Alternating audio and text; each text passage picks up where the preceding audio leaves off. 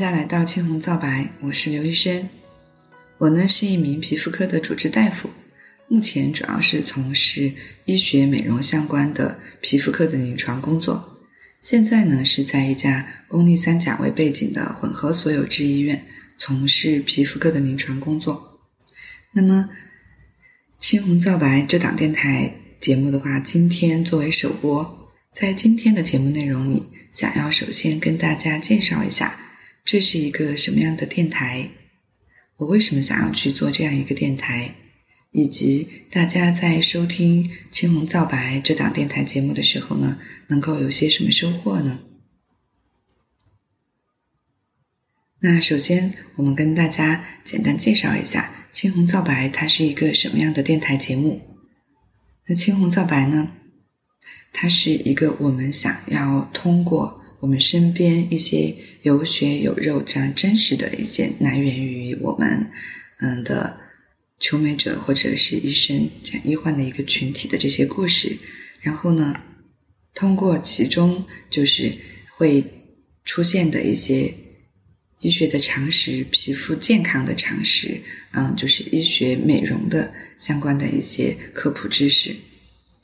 去做这些工作的时候呢，我们希望。通过这些内容的分享和传播，大家不仅是提高，就是或者是在嗯，咱们对皮肤的健康和对皮肤的这样一个美感的这样的一个追求当中呢，能够更多的去思考自身与皮肤与我们的身体与我们的环境的这样一个关系。让我们更好的去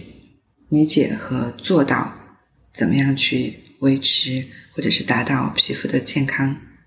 那在从中的话，不仅仅是通过这些嗯常识或者是技术手段达到皮肤的一个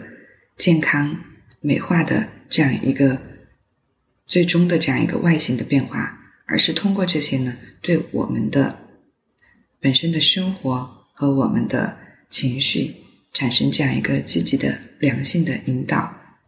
但是我们想让它是一个简单的、简约的、比较节制的去做这些内容，而不是比较浮夸的、嗯，比较泛滥的，然后去盲目的追求。那所以呢，在我们的呃电台节目中呢，刚才也提到。会，它的内容出现的形式不仅仅是科普知识，更会是有来源于真实的工作和生活中的故事，想要去有我们想要去传达的这样一个追求简单自然的生活方式和追求皮肤的这样一个嗯健康自然的美感的这样一个态度，所以呢。嗯，大家可能会问，那什么样的年龄段比较适合去听我们的《青红皂白》这档电台节目？那关于皮肤的健康来说，应该是不分人群的。所以说呢，如果是对于想要追求皮肤健康来说呢，其实嗯，大家都可以来关注。我们会分享一些关于皮肤健康的。嗯，干货的科普知识，这些知识呢会比较实用，在我们生活当中呢，可能嗯，你每天都会用得着。打个比方说，比如说，嗯，我之前有在门诊遇到过一位第一次来首诊来看诊的一个患者小伙伴儿，他主要是。之前在其他的平台，就是我们的官方平台上看到过，做过一些怎么样去洗脸啊，怎么样去做保湿啊这样一个科普。然后看了以后，他跟我说的是，他说他之前的话，其实他都不知道自己以前的洗脸的方式是嗯错误的，就是这种清洁方式会过多的去嗯破坏我们的皮肤的角质层，影响我们皮肤的这种健康。那在慢慢。摒弃以前的这种反复的机械摩擦呀、烫水呀，这样去清洁，然后而改成是一个温和的，嗯，比较偏凉一些的温水，然后清洁，再做好保湿霜，随时让皮肤保持一个很滋润的状态。慢慢慢慢的，哎，皮肤就没有以前干燥，很多干纹也变浅，那慢慢皮肤会变得更加润泽。那通过有这样的一个呃对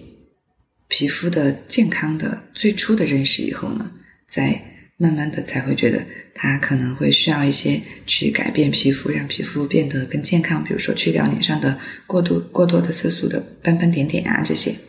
那这是一个实例，嗯，给我的一个小小的启发呢，就是，嗯，在做以往的一些小小的，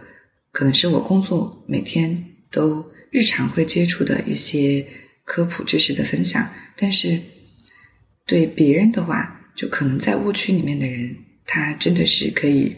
接受到这种正确的观念以后呢，然后去慢慢。做好这些只是日常的一个生活和护肤习惯以后呢，皮肤可以慢慢变得更好。所以呢，嗯，话又说回来，就是我们皮肤的话，它想要维持健康的话，它不仅仅是说我们去通过一定去通过什么医学的手段去达到，其实生活当中的很多的常识，嗯，比较贴合皮肤科的这种。专业范围内的这些常识，很多人他是不知道的。那么在后面的那个内容中呢，我们会跟大家去分享这样一些知识。然后呢，除此之外，还有一部分人群呢，他可能是想在，哎，我的皮肤已经整个状态比较好的基础上，想要去再进一步的改善。比如说，很多人想要抗衰，想要皮肤一直维持在比较均匀光泽。然后整个精神比较饱满的这种状态，那么我们也会分享一些，就是怎么样去做好日常的科学的护肤，在生活习惯中怎么样去嗯做好，比如说我们的嗯充足的睡眠，然后作息的规律这些基础上呢，结合一些就是科技的手段，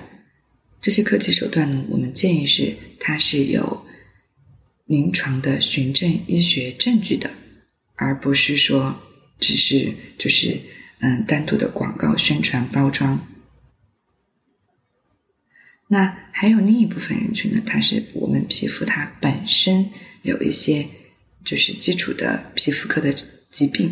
比如说像一些色素性的疾病，一些胎记，对吧？有血管性的，有一些是色素性的。那还有一些就是。我们的比如说常见的青春期高发的这样一个痤疮，又叫我们的青春痘，这些的话，皮肤问题的话，其实嗯，有这样情况的人群的话，其实还是比例比较高的，特别是在嗯青春期的话，它的发病率可以有百分之九十或者以上。所以，对于这样有一些基础的皮肤科的基础疾病，或者是皮肤状态好。或者是只是想要通过日常的科学的护肤，达到皮肤维持比较健康的状态的人群呢，都可以来收听我们的节目。那么，我们的节目的话，嗯，在去做好这些相关的科普的同时呢，我们是想要有自己想要传达的理念，就是我们想要去倡导追求皮肤的自然健康。就是我不是要一定说要达到一个什么样，我想明哪个明星呀，像他一样，我也不是要达到我的肌肤要吹弹可破。那我只是想让我的皮肤，在我本身的基础上，它没有这些过多的由于老化的带来的，呃，过多的干纹啊、色素啊，然后我们的皮肤的一些像毛细血管的扩张啊，让它这些红的、黑的，让皮肤看起来缺乏光泽，显得整个人不精神的这些东西。但是我们呢，保让我们的皮肤去促进它一些，嗯，比如说胶原的新生啊，让皮肤看起来更加润泽、健康，然后自带柔光啊，这样一个自然的美感的状态。那我们都知道，小婴儿的时候，咱们皮肤都是很好的，因为后期的这种，嗯，接触的环境、外界环境的因素影响，尤其是日积月累的这种光老化、光损伤。对我们皮肤的话，它会造成我们刚才讲到的那些干燥暗沉啊，然后色素斑点呀、过多扩张的毛细血管呀，然后以及一些毛孔粗大呀、松弛下垂这些问题。那我们这些状态的话，它不仅仅是让我们的外形看起来可能不是那么健康，或者整个人精神状态比较差。那有时候对我们的社交和生活，它还是会有一些，嗯，对一部分的人群，他会有这样的困扰。那么我们可以通过做好这些的基础上呢，去日常护肤的基础上呢，去达到结合一些嗯科技的手段，让皮肤达到一个更加健康的状态。我为什么要去反复强调是健康？因为很多人他会觉得，哎，凡是介入的这种医学的手段，它可能会损伤皮肤。那凡是如果弊大于利，或者是有损伤，或者是不可逆的损伤，或者是它的这种风险比较大的这些嗯治疗手段呢，我们嗯就不不提倡。我们建议一种以简单的方式，可以温和的方式，嗯，没有什么创伤修复。没有什么大的创伤啊，这些方式去达到皮肤维持在一个比较健康的状态。所以说呢，我们想要去吸引的这一部分人群呢，也是能够认同我们的理念，喜欢追求自然不浮夸，对美呢有我们自己的理解，能够接受这种美是应该保有我们每个人独自的特点的，而不是。大家都千篇一律的这样子的一部分听众的人群呢，嗯，会更适合听我们的电台节目。那我们我们在后面的一些内容中呢，当然大家也可以会有一些互动。大家有喜欢的内容，就是有觉得我们需要完善的好的意见和建议，在后期呢可以给我们反馈，可以给我们的邮箱发邮件。然后呢，我们在后期会以回复听众男性的方式呢，跟大家进行互动。那么说到嗯，青红皂白，我们电台节目的它的性质，它是它的内容以及我们的理念，那会想到就是为什么想要来做这样一个播客呢？那主要的原因呢，其实嗯，主要是跟也是来源于生活嘛。就是首先的话，就是像刚才前面提到的，我的很多门诊的一些求美者，或者是患者，或者找顾客的小伙伴，他们嗯，时间长，他们会给我一些很多真实的临床反馈，他们就会觉得，哎，我以前都不知道这些东西，那我知道了这些常识以后，我真的是没有去做一些，就是介入一些其他的。医美的或者是一些比较嗯，就是临床的以治疗性为这样的性质的治疗，这样的一个操作和干预的话，我的皮肤它首先就可以变得比以前更好一些，就说明我们的日常的生活护肤习惯它是很重要的。但很多人他其实是不知道的。刚刚我们讲了怎么清洁，那我们讲一下，其实很多人他都以为保湿就是要敷面膜要喷水。其实我们主要是最重要的是要把霜擦好，我们的保湿剂要让我们皮肤随时保持一个很滋润的状态，让皮肤减少它的透皮失水，这样才是我们正确的最重要的一个环节。因为我们平时敷了面膜以后，如果你不去做好，就是。风暴锁水的话，那其实它水分的东西在空气中，大家都知道它会很快蒸发，对不对？所以呢，举一个简简单的小例子，就是很多的这种来源于实际生活中的呃求美者的或者患者的这种需求，大家希望有嗯能够接受到这些比较实用的科普知识，然后呢，在生活当中首先多去注意。那当然了，做好我经常对大家说的就是，你回去一定要按医生说的做好温和的清洁，加强保湿，严格的防晒。这样的话，保湿防晒做好，效果才会好。同时呢，也更节约时间和更节约钱。那当然，对于求美者来说，这是一方面的诉求。那还有一个就是，嗯，整个目前来说的整个医学美容的。行业的大环境相对来说是，嗯，不是很乐观，相对会比较鱼龙混杂、混乱一些。嗯，怎么说呢？就是大家其实每天有时候坐电梯，能看到到处的电梯广告里面都是各种医学美容的广告，包括什么植发的呀，对吧？什么打水光针的呀，都很多。嗯，就因为这种信息的来源太泛化了，然后呢，导致大家有时候反而会觉得难辨真伪，很盲目。那前一段时间在跟朋友聊天的时候呢，就。他就跟我分享了一个，嗯，叫艾瑞咨询的一个关于中国一九年的医美这种临床的一个流调，然后其中的话就发现，嗯，我们的很多的机构，然后场所、医生都存在很多违法或者是没有取得这样许可的这样一个，嗯。不规范的这样一个情况，那我印象最深刻的就是当时提到一个机构，就是说的是合法合规，跟机构相关的一个数据的话，就是合法合规的开展医美项目的机构，只是占了行业的百分之十二。这个数字的话，就确实说明，嗯，反过来说，就是大部分的其实都是并不是合法合规的，所以确实不是很乐观。那对于医生来说的话，合法的医师仅仅占了百分之二十八，所以在这样一个环境中，嗯，不要说是求美者，就是医生的话，都会感觉到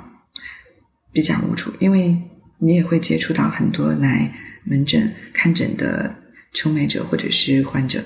他们会有自己的这样一些理念，那有很多的这样一些理念，可能就是来源于嗯他之前接触到的。一些信息，包括我们刚才讲到的市面上宣传的要深层叫清洁，很多人会过度清洁深层清洁。其实我们皮肤上的这种清洁的概念，就是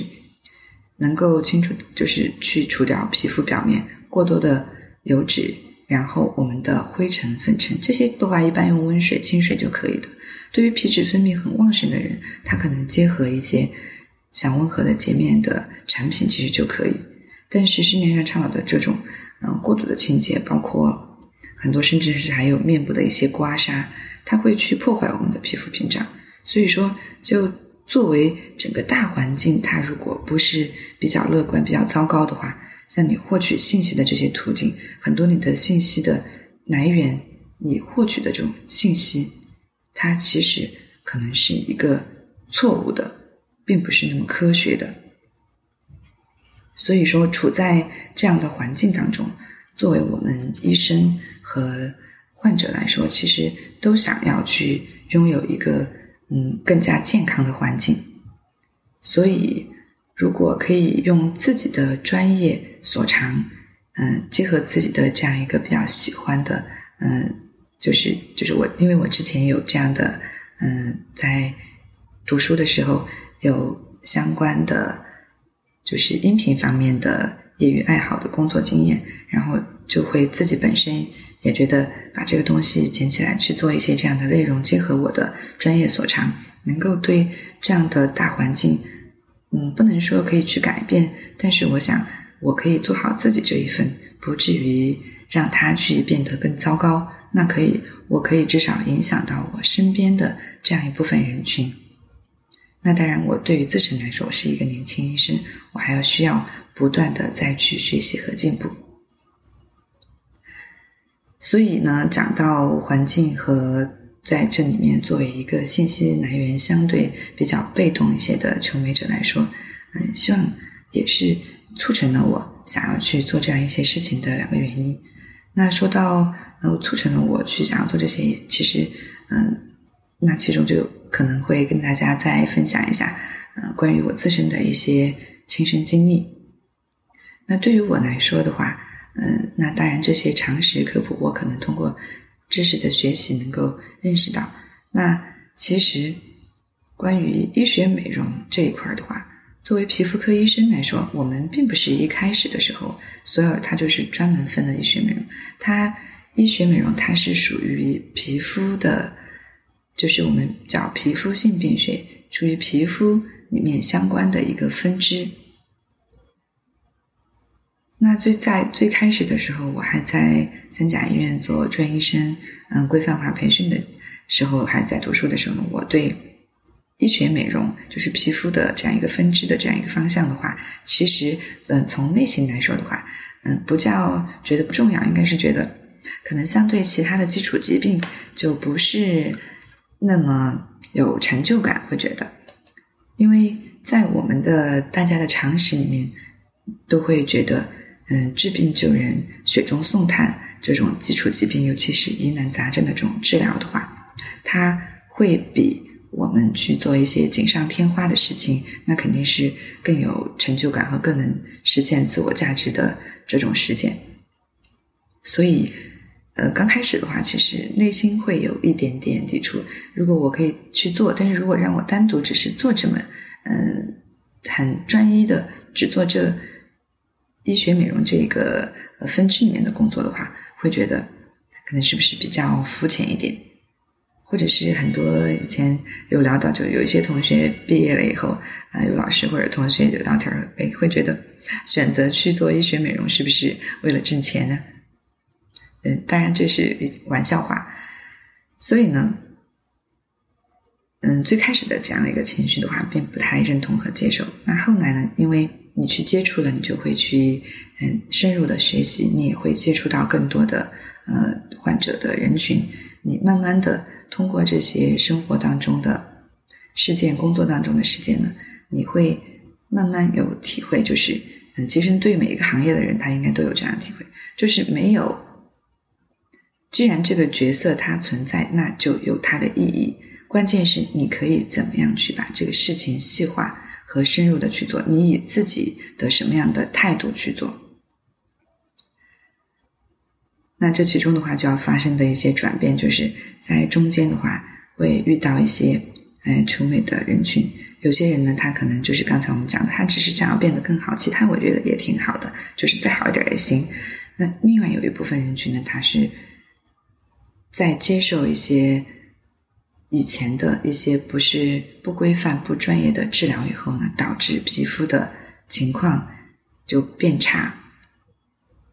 有的人可能会甚至影响到情绪，变得抑郁。那我在我的嗯患者群体里面就有一些，他是因为有这样一些经历，当然这些经历是一方面，有些人他可能也有其他的生活经历，会导致整个情绪的话也是处于比较。抑郁的状态，甚至是有的人是在一直吃抑郁药、抗抑郁的药物。那在这种情况下的话，像很多人，他不仅仅是一个皮肤的问题，他这种皮肤的问题，他已经影响到的他的整个心理。那当然，你要说他首先应该去看心理医生，把心理的问题治好，对不对？嗯。其实理论上是这么说，但是很多时候它之间的因素是，嗯，相互交替的。就像跟我聊的时候，嗯，我的患者小伙伴会跟我说，我也知道，但是我因为这个原因，我就是皮肤的问题太困扰我，所以我会睡不着，我每天晚上都睡不着，我必须要吃安眠药才能睡着。所以很多时候，那我们去。同时，如果有一个比较温和、慢慢的能够循循善诱的去嗯讲解，然后再帮助他去皮肤同改善的同时，积极的再结合心理医生的这样一些治疗，其实嗯，你用自己的所学，然后结合我们的这样一些沟通，然后再结合其他的学科的同时的治疗手段，那去帮助别人，最后的话。慢慢的，能够让别人的生活和整个精神状态等都能够有一个正向的引导。我觉得这也是作为一个医生应该做的。所以说呢，那当然这是一个例子，还有其他的很多方面，嗯，包括刚才所讲到的，就是通过这些你所学的东西，然后你慢慢的去帮助到别人。别人不仅仅是从外形上，他可能是他的社交生活，他的。整个的精神状态，他的精神面貌都会发生一些变化。那所以我觉得，这更是一个医生需要去做的，而且在这样的行业的环境中，